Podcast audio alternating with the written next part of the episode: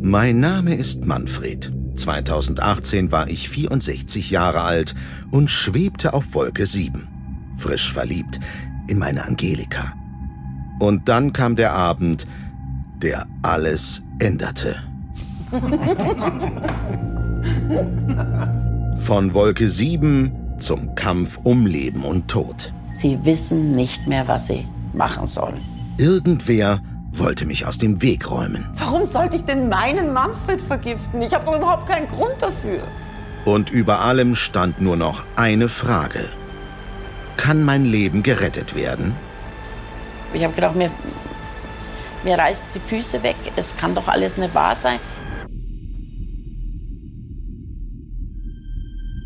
Und jetzt bin ich tot. Reale Fälle, reale Schicksale. In diesem Podcast geht es um True Crime, vor allem aber um die Opfer der Verbrechen und ihr Schicksal. Und jetzt bin ich tot, gibt den Opfern eine Stimme. Echte Interviews und nachgestellte Szenen aus dem Leben der Opfer lassen euch an jedem Fall teilhaben. Ich bin schon in der zweiten Lebenshälfte, als ich es nochmal mit der Liebe versuchen will. Der Tag, an dem ich Angelika kennenlernte, einfach aufregend. Du hast mich begeistert, Schatz. Und auch ich bin dir im Gedächtnis geblieben. Ich war vier Jahre Single und dazwischen lernt man klar mal jemanden kennen, aber es hat nie so gepasst. Also habe ich mich da auf einer Singlebörse angemeldet. Nach dem zweiten oder dritten Anlauf hat sich Manfred gemeldet gehabt. Keiner von uns hat mit so etwas wie Liebe auf den ersten Blick gerechnet. Aber das Leben ist eben unberechenbar. Hallo. Hallo. Ich bin Manfred. Ich habe mich sofort wohlgefühlt bei ihm. Irgendwie hat es gepasst. Hallo. Komm doch rein. Komm rein. Wir haben gemerkt, dass wir sehr viele Gemeinsamkeiten haben. Dann, wie ich gegangen bin, hat er gesagt, er würde sich wünschen, dass wir eben hier was aufbauen. Sie 61, ich drei Jahre älter. Für uns beide ist es ein Neuanfang, ein weiterer Versuch. Wir haben uns getraut, obwohl es nicht jeder gut findet, wie sich noch zeigen soll. Den Segen von Angelikas Tochter Kerstin haben wir wenigstens. Meine Mutter ist total aufgelebt äh, mit Manfred. Sie hat wieder viel unternommen. Und ja, Wolke 7. Dass diese Begegnung später zu meinem Tod führen soll, unvorstellbar. Schon nach vier Monaten zieht Angelika bei mir ein. Wir sind alt genug, um genau zu wissen, was wir wollen. Und wir wollen unsere Zeit zusammen verbringen. Wir verschenken keinen Moment. Die Menschen, die Angelika nahestehen, hat sie gern um sich. Auch ihre Freundin Miriam. Damit sind wir bei dem Tag, an dem unser Glück Risse bekommt. Am Tag von Miriams Besuch. Miriam ist da. Na, da bin ich aber mal gespannt. Tschüss, Schatz. Und danke fürs Fahren. Ja, gerne. Miriam und Angelika verbindet eine lange Freundschaft. Immer ein nettes Wort füreinander, immer Spaß zusammen. Beste Freundinnen eben, trotz des Altersunterschieds. Ich habe sie eigentlich immer wie so eine Ziehtochter gesehen. Ne? Natürlich wollte sie mich kennenlernen, den neuen Mann an Gelis Seite. Hi, Kelly. Endlich. Schau mal für dich. Das ist ja lieb, danke. Bitte schön. Komm rein. Stell dir erst mal Manfred vor und dann zeige ich dir das Gästezimmer. Ja. Miriam, das ist Manfred. Manfred, Miriam. Freut mich. Hab schon viel von dir gehört. Ja, und ich erst. Also von dir gehört, meinte ich jetzt. Sie war herzlich wie immer. Und dann habe ich ihr nur das Zimmer gezeigt und dann haben wir zusammen Abend gegessen. Mein Vater ist an dem Abend auch dabei. Er ist natürlich nicht mehr der Jüngste und ich kümmere mich hier und da um ihn. Die Stimmung bei Tisch ist gut. Der Ober hat gelacht. Der hat dann immer für früher erzählt und jeder hat zugehört.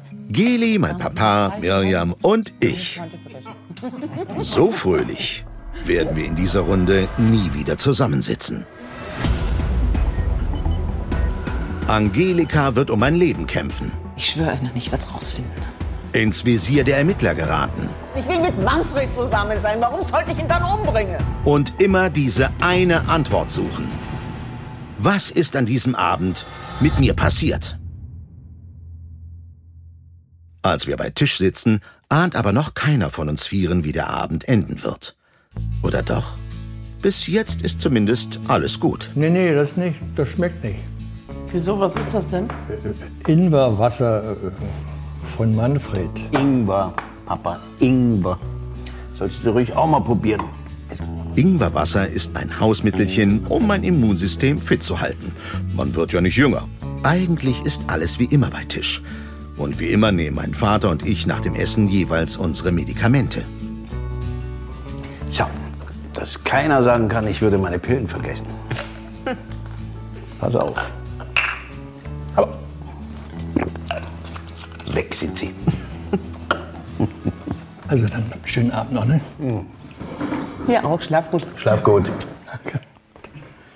Mein Vater zieht sich zurück in seine Wohnung und Angelika macht sich nochmal frisch, während Mirjam und ich uns zum Fernsehen auf die Couch setzen. Zeit, uns etwas kennenzulernen. Ich habe gesagt, ich gehe jetzt ins Bad und äh, ich komme gleich wieder. Bauer sucht Frau, kennst du doch, oder? Ja, ja, klar. Das gucke ich total gerne. Hallo und herzlich willkommen bei Bauer sucht Frau. Na, ihr habt es euch ja schön gemütlich gemacht. Angestoßen habt ihr auch schon. Ja, hier, hier ist sowas mit Fruchtsaft und jetzt gibt's aber erstmal Sekt und Nüsse. Komm, setz dich. Bisher ist alles so, wie es sich Angelika gewünscht hat. Ganz harmonisch. Und nach einem gemeinsamen Fernsehabend machen wir uns alle bettfertig. Mirjam übernachtet bei uns. Meine Geli kümmert sich noch schnell um die dreckigen Gläser. Es war ein schöner Abend, dem eine Horrornacht folgt.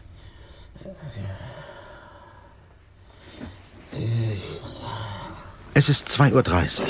Meine Angelika schläft den Schlaf der Gerechten. Aber mir geht es nicht gut. Ich glaube, ich muss ins Bad. Oder brauche einen Schluck Wasser.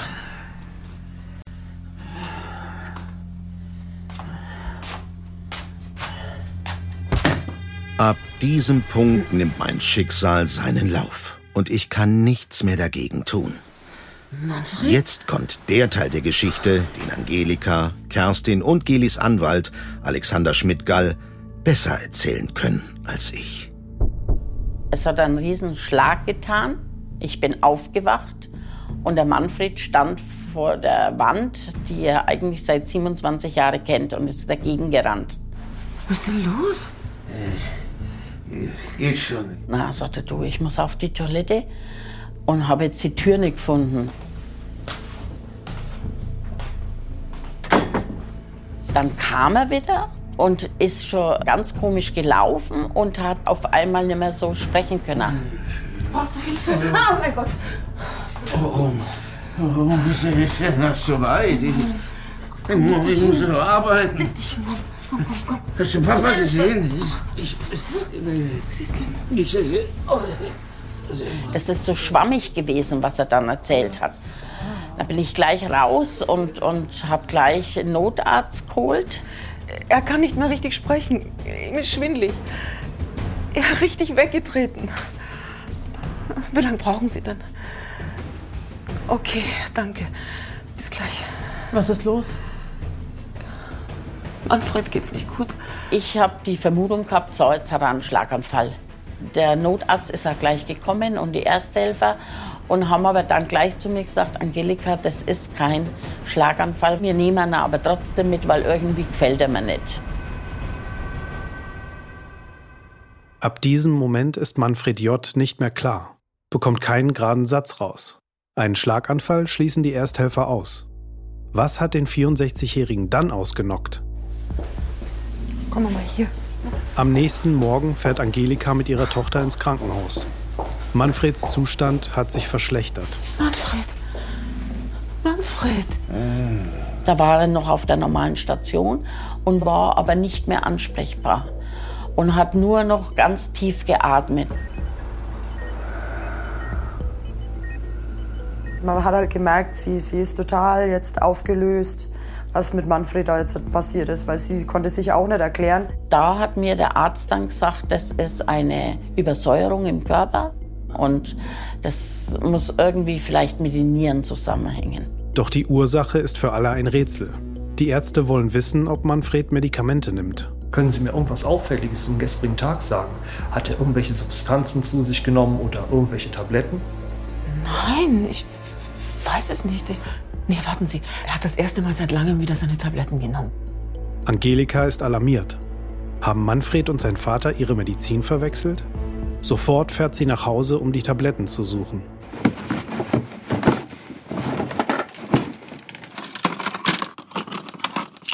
Die habe ich alle eingepackt und bin zum Hausarzt gefahren. Und dann hat er gesagt, Frau Ohnemüller, das, der Ober hat nur Cholesterin und Blutdruck. Selbst wenn Manfred die falschen Tabletten genommen hätte, sie hätten nicht diese Wirkung gehabt. Doch was ist dann der Grund für seinen kritischen Zustand? Wir haben Abend gegessen und äh, wir haben alle dasselbe gegessen. Bis auf das Ingwerwasser. Ingwer, aber sollst du ruhig auch mal probieren. Ist gesund. Das kann es nicht sein. Das ist Ingwerwasser, aber ich sag, da, da kann man nicht ein Nierenversagen bekommen. Manfreds Zustand verschlechtert sich dramatisch. Er liegt jetzt auf der Intensivstation. Also die Nieren haben jetzt absolutes Versagen. Sie wissen nicht mehr, was sie machen sollen. Wir bräuchten irgendeinen Hinweis von Ihnen, ob er was Falsches gegessen haben könnte oder eine schädliche Substanz zu sich genommen hat. Das könnte ihn retten. Ich weiß es nicht, aber ich schwöre Ihnen, ich werde es rausfinden. Angelika und Freundin Miriam machen sich auf die Suche.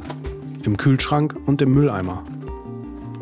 Also das Fleisch, das war noch gut. Und was ist mit den Nüssen? Die sind, glaube ich, abgelaufen, ja, schon im Januar. Ja, da steht Januar, aber übernächstes Jahr, die können es nicht gewesen sein. Angelika steht vor einem Rätsel. Miriam unterstützt sie und ist nach Manfreds Zusammenbruch an Angelikas Seite. Als Angelika ratlos vom Krankenhaus nach Hause kommt, hat ihre Freundin etwas für sie vorbereitet. Das denn? Miriam? Miriam! Ich will dann abends ins Bett und dann hat sie Herzballons aufs Bett gelegt und Herzblüten. Kannst du mir bitte sagen, was um alles in der Welt das soll? Wieso? Wieso? Manfred liegt im Krankenhaus und du machst ja sowas? Ja, ich wollte dir nur eine Freude machen. Miriam, du mir eine Freude machen willst, dann hilf mir rauszufinden, was mit Manfred los ist. Aber dafür habe ich jetzt echt keinen Nerv. Angelikas Gedanken sind nur bei Manfred. Wie kann sie ihren Mann bloß retten? Kurz vor zwölf bekommt sie eine Nachricht. Von ihrer Tochter Kerstin. Ich habe mir den ganzen Abend halt Gedanken drüber gemacht. Die Ärzte können sich das nicht erklären und Miriam ist dort. Dann habe ich gesagt, wieso soll ich über sie nachdenken? Miriam hat geschrieben, dass meine Mutter sie mit verliebten Augen anschauen würde und das wär, würden auch die anderen Leute sehen, wie meine Mutter ihre Blicke auch erwidert. Für Angelika klingt das alles seltsam. Miriam ist doch verheiratet und 20 Jahre jünger. Noch dazu kennen sie sich über fünf Jahre. Erneut geht sie den Abend mit Manfred durch und erinnert sich jetzt an ein kleines Detail. Na, ihr habt es euch ja schön gemütlich gemacht. Angestoßen habt ihr auch schon. Ja, hier, hier ist sowas mit Fruchtsaft. Ein Glas mit einem roten Saftrest. Angelika hatte gar keinen Fruchtsaft im Haus. Miriam muss ihn mitgebracht haben. Und dann bin ich nüber und habe sie aufgeweckt. Also, was hast du eigentlich in Manfred äh, da mitgebracht? Und dann ein Cocktail, hat sie gesagt. Was war das für ein Cocktail? Wo hast du den her? Ja, den habe ich geschenkt bekommen von der Nachbarin, die schon über 90. Miriam zeigt Angelika eine Flasche. Ohne Etikett. Ich habe gedacht, das ist ein Saft gewesen oder ein Früchte-Cocktail von der Frau, die das vielleicht 20 Jahre im Keller gehabt hat. Die Ärzte müssen das Getränk analysieren. Doch die Flasche ist bereits ausgespült. Und den Saftrest hat Angelika selbst entsorgt. Am nächsten Morgen ergreift sie die Initiative. Miriam, Ja, du rufst jetzt bitte sofort deine Nachbarin an. Ich habe doch die Nummer gar nicht. Ja, dann, dann, dann rufst du eben deinen Mann an.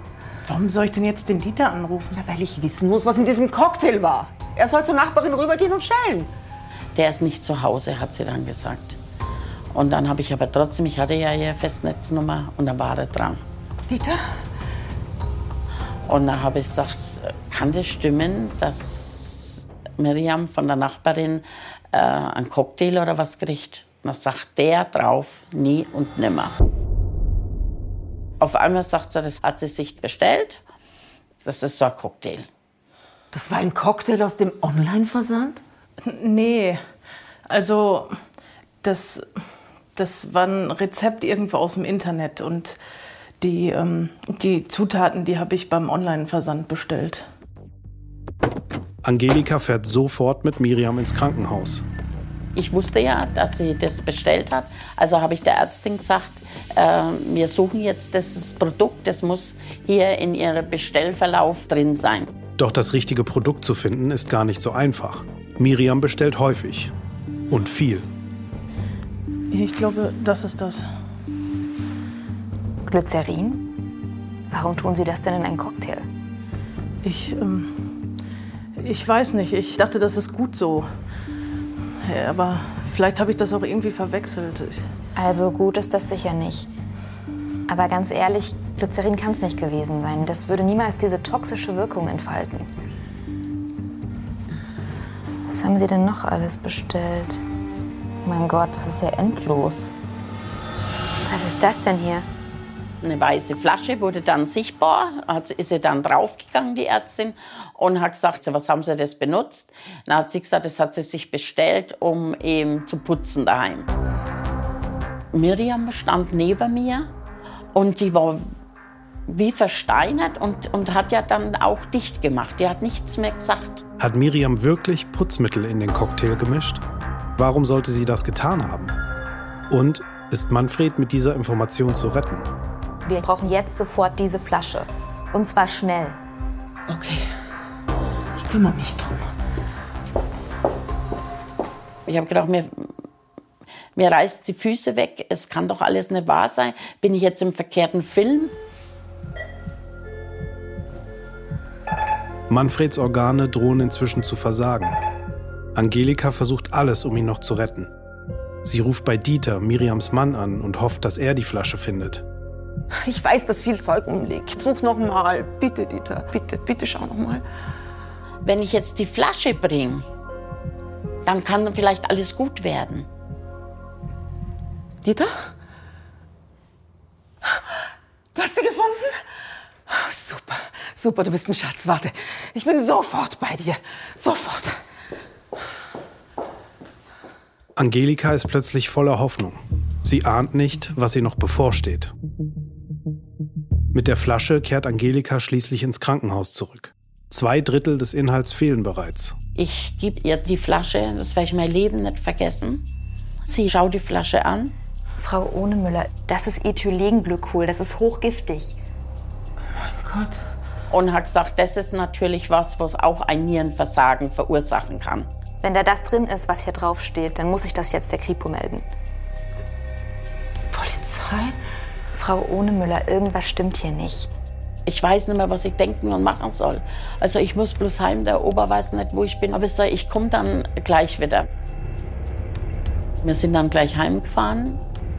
Ich habe in Ober dann was warm gemacht, wollte sie sich auch mit hinsetzen. Aber ich sagte, du setzt dich jetzt nicht dahin. Ich möchte, dass du jetzt deine Sachen packst und gehst. Sofort. Aber das kannst du doch nicht machen. Ich. Du hast Manfred dieses, dieses verflixte Zeug gegeben, dieses Kokül oder wie das heißt. Ja, aber ich hatte doch gar keine Ahnung, dass das passieren kann. Ich Bitte geh endlich. Das war einfach zu viel für mich. Ich war äh, wie unter Strom. Und dann habe ich gesagt, ich muss jetzt noch mal ins Krankenhaus. Ich möchte wissen, was sie jetzt der Kripo äh, gesagt hat. Und dann sehe ich schon zwei Polizeiautos mit Blaulicht. Frau Ohnemüller? Ja, Einmal aussteigen. was? Autoschlüssel bitte. Und einmal bitte mitkommen. Es liegt ein Tatbestand vor, dass Manfred vergiftet worden ist mit diesem Mittel. Und ich bin verdächtig. Ich weiß überhaupt nicht, warum ich hier sitze. Warum sollte ich denn meinen Manfred vergiften? Ich habe doch überhaupt keinen Grund dafür. Zur gleichen Zeit wird auch Miriam vernommen. Und die erzählt von einer heimlichen Liebe zwischen Angelika und ihr. Als hätte Angelika ein Tatmotiv. Ist es möglich, dass Angelika Manfred umbringen wollte? Haben die beiden Frauen vielleicht sogar einen Komplott ausgeheckt? Angelika hat scheinbar um Manfreds Leben gekämpft, War das nur Fassade, um von sich abzulenken? Geht es um ein mögliches Erbe? Oder ist Manfred Angelikas Liebe zu Miriam im Weg gewesen? Ich habe ja auch Geschenke gemacht, ja. Luftballons und, und Herzen und so Sachen. Geli und ich, wir. Eine Beziehung mit Miriam? Niemals.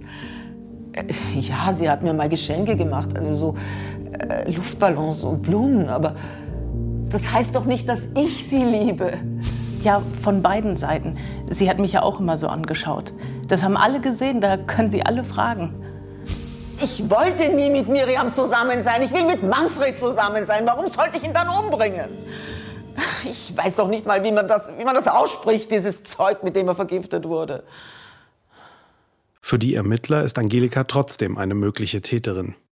Weil sie als Verdächtige verhört wird, zieht sie den Anwalt Alexander Schmidtgall hinzu, der sich mit dem Mittel vertraut macht. Ethylenglykol ist ein Reinigungsmittel.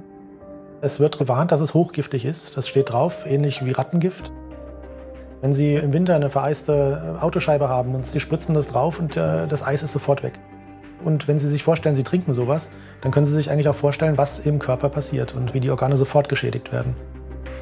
Die Polizei geht inzwischen fest davon aus, dass das Gift tatsächlich in dem Cocktail war. Es kam relativ schnell raus, dass dieses Glas äh, noch am Abend, ähm, als alle zu Bett gegangen waren, äh, von Frau Unnemüller in die Spülmaschine gestellt wurde.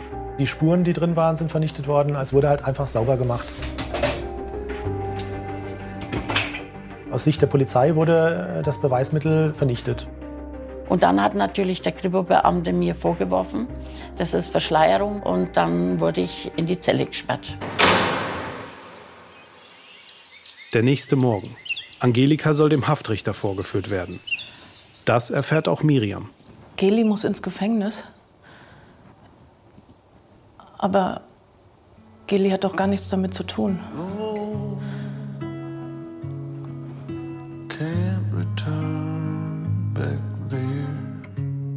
Miriam gesteht, sie hat das Ethylenglykol in den Cocktail gemischt. Dreiviertel zwei war es, glaube ich. Hast ja keine Uhr, nix. Kommt dann der Kripo-Beamte und äh, sagt Frau Unnemiller, ich sag's Ihnen gleich, sie hat ausgesagt, dass Sie nichts damit zu tun haben. Miriams Motiv war ihre Liebe zu Angelika.